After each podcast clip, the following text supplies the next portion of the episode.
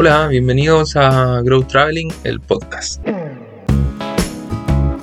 Voy a contarle un poco mi experiencia, a invitar a otro viajero, otra gente que ha estudiado en el extranjero, que nos vengan a contar su experiencia. Vamos a ver si conseguimos a alguien que esté en el extranjero, cómo lo está viviendo. Eh, voy a hablar, bueno, de todo lo que hablo un poco también en el, en el Instagram de Grow Traveling, que es arroba grow.traveling para que vayan ahí y nos sigan si que todavía no nos siguen. Y nada, un poco contarles de los alojamientos, de los cursos, de las modalidades de los cursos, de los destinos, de cómo se me ocurrió a mí esta idea de, ir a estudiar inglés en el extranjero, cómo partió todo, los pasos que, que fui haciendo para ir averiguando, ver dónde, los pros y los contras de los destinos, la idea también es que ustedes me comenten en Instagram, me escriban su feedback para ver qué les gustaría que yo, que yo hable, qué, qué temas toque en este podcast. Ya comenzando un poco a contarles mi historia, mi experiencia, yo me fui el año 2018 a estudiar a Canadá, a Toronto, y ahí llegué a una escuela que se llama Quest, que bueno, ahora somos partner y estamos trabajando con ellos como, como partner aquí en Chile. Em, y la verdad es que yo a Canadá, a Toronto, llegué un poco por casualidad antes de tomar la decisión de irme para allá, eh, quería ir a Malta. O sea, ustedes se preguntarán dos cosas. ¿Quién llega por casualidad a Toronto a estudiar inglés? Porque no es una decisión fácil ni rápida. Y la segunda pregunta que se deben estar haciendo es ¿qué es en Malta? O sea, ¿se come, se toma? ¿Qué es? La verdad es que Malta es una isla que está en el mar Mediterráneo, abajito de, de Italia, que habla en inglés. Su idioma principal es el inglés.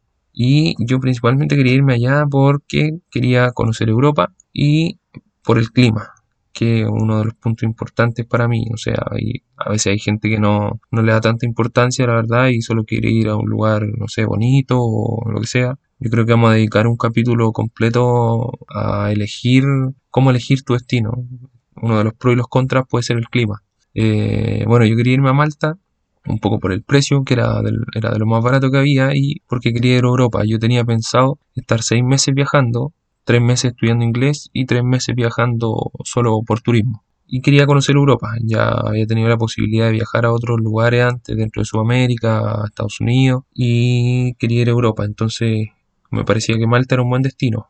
Pero ya cuando se iba acercando la fecha del viaje, ya, no sé, faltaban unos tres meses para que yo ya tuviera que tomar la decisión eh, y averiguando, porque una de las cosas que quien te asesora no te comenta es el tema de las visas. Yo quería estudiar tres meses inglés, como les comenté, y para irme a, Malta, yo, claro, podía estar tres meses, eh, está dentro de Europa, como turista podía estar tres meses. Pero si yo quería seguir recorriendo Europa tres meses más, no podía, porque con la visa de turista, solo con tu pasaporte, en Europa tú tienes 90 días para estar solamente. Yo me iba a comer esos 90 días haciendo el curso de inglés. Entonces, para poder volver a estar unos 90 días más en Europa, tenía que salir, eh, creo que 90 días más. O sea, tenía que estar tres meses en Europa, irme de Europa a un país que no fuera de la Unión Europea tres meses más y volver a entrar. O sea, no me servía. Y como una de las tantas etapas de, todo este proceso del que es estudiar inglés en el extranjero, eh, entró la lata, el, pánico, no sé, la, no sé, por ahí se estaba a lo mejor cayendo el, sueño de estudiar inglés afuera. Entonces, eh, recuerdo que conversando con un compañero de trabajo, me dice, ¿y, ¿y, Canadá? ¿Y por qué no Canadá? ¿Toronto no has mirado? Y le dije, no, es que yo quería Europa, la opción, me dice, pero bueno, échale un vistazo, ve, un país súper grande, o sea, tiene buena economía, primer mundo, no sé, bonito, eh, súper multicultural. Y yo la verdad no sabía mucho de Canadá, ni menos de, Toronto, o sea, no sabía dónde quedaba Toronto en el mapa, o sea, uno le dice en Canadá, piensa allá arriba de Estados Unidos, pero no sabe bien para qué lado, no sé. Sí nunca te han hablado de Toronto. Entonces, bueno, me puse a investigar y empecé a cotizar. Para mi buena sorpresa era el costo muy similar, no recuerdo si era incluso quizá un poco más barato.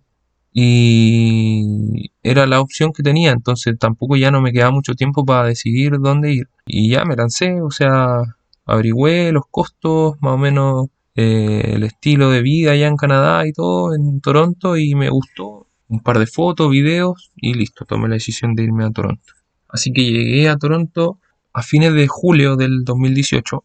Claro, me encontré con una ciudad grande igual, dentro de todo, gente de todos lados del mundo, primer mundo, o sea, transporte público impecable, aeropuerto impecable, mi primera impresión. Y yo recuerdo que el lunes tenía clase temprano, yo llegué un domingo en la noche, así que al otro día ya tenía clase. Entonces, claro, aquí desde Chile llevaba un poco estudiado ya cómo irme de donde yo me iba a quedar, que era un homestay, una casa de familia que también hay otros estudiantes. También le, espero dedicarle un, un capítulo completo de eso para hablar de las opciones de alojamiento que hay. Entonces yo investigué un poco, como les dije, cómo irme primero, bueno, del aeropuerto a la casa donde me iba a quedar y de al otro día temprano del aeropuerto, o sea, de la casa a la escuela, porque no tenía mucho tiempo. Yo llegué, recuerdo, a cerca de las 12 de la noche al, al homestay y al otro día tenía clase a las 8, 8 y media. Así que nada, se hizo súper fácil. O sea, cuando uno viene, por ejemplo, yo soy de Santiago, me movido en metro gran parte de mi vida, entonces cuando ya sabes andar en metro, andar en metro en otro lugar del mundo es más de lo mismo. Una línea, las estaciones, hay, cuando hay más de una línea, una estación para combinar, entonces no era, no era muy complicado. Y el transporte público en Canadá igual es súper bueno, entonces se me hizo fácil. Y además que con internet, bueno, lo, tenemos todo, podemos conseguir lo que queramos. Así que partí, primer día de clase allá en la escuela, de, los lunes, todos los lunes hay gente nueva, entonces hay mucha gente igual en la misma onda que tú. Y nada, te hacen una introducción, una pequeña introducción de la escuela, de cómo funcionan los cursos, luego te hacen una prueba.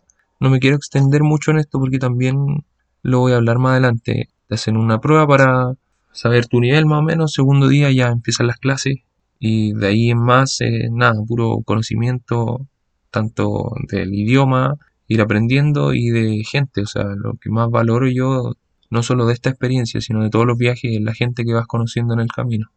Y que a veces lo, que más te deja es la gente. Entonces, como les decía, una experiencia increíble. Después ya acostumbrado a la primera, segunda semana a la ciudad, ir conociendo, explorando la ciudad todos los días, porque igual hay, muchas actividades después de los cursos, entonces te ayudan a ir conociendo la ciudad, a seguir practicando el inglés, a seguir conociendo a tus compañeros.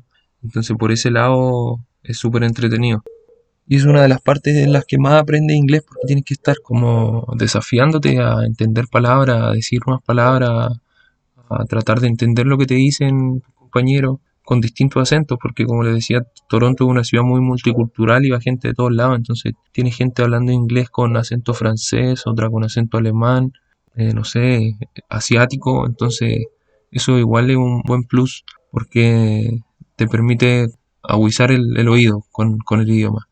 Así que una de las cosas positivas es esa, lo multicultural que es Toronto.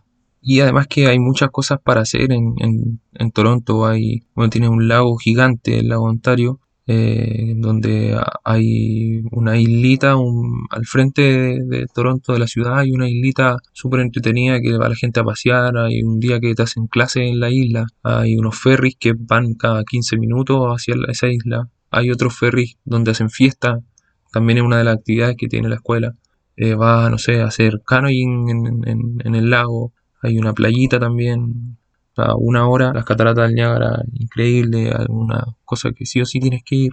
Y está Nueva York a 12 horas en bus, es una de, las de los tours que tiene, también los puedes ver ahí con la escuela, además del tour para el lado francés de Canadá, eh, Ontario, Montreal, Quebec. Así que no, hay muchas cosas para hacer y, y todo te va ayudando a conseguir tu objetivo principal de este viaje, que es precisamente estudiar inglés afuera, en el extranjero.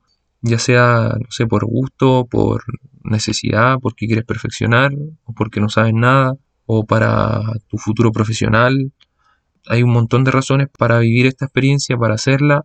Y, y nada, así que yo los puedo ayudar en lo que sea, encantado, con mucho gusto los puedo ayudar. Así que me contactan, como les dije, por Instagram, por mi, WhatsApp, por mail, por la página web que es www.growtraveling.com y bueno, ahí voy a estar yo para, ayudarlo.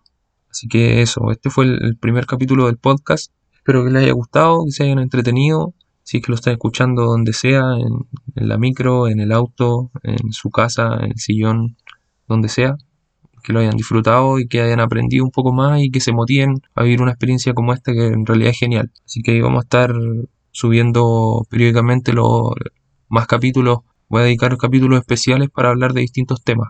Como les comenté, los precios, un capítulo especial para los alojamientos, para las actividades. Y se nos van a ir ocurriendo cosas entretenidas. Así que gracias por escucharme y si creen que les, sirvió encontrarlo entretenido o creen que esto le puede servir a otra persona, eh, les pido que porfa lo compartan, den una buena recomendación, una buena calificación. Así que eso, gracias.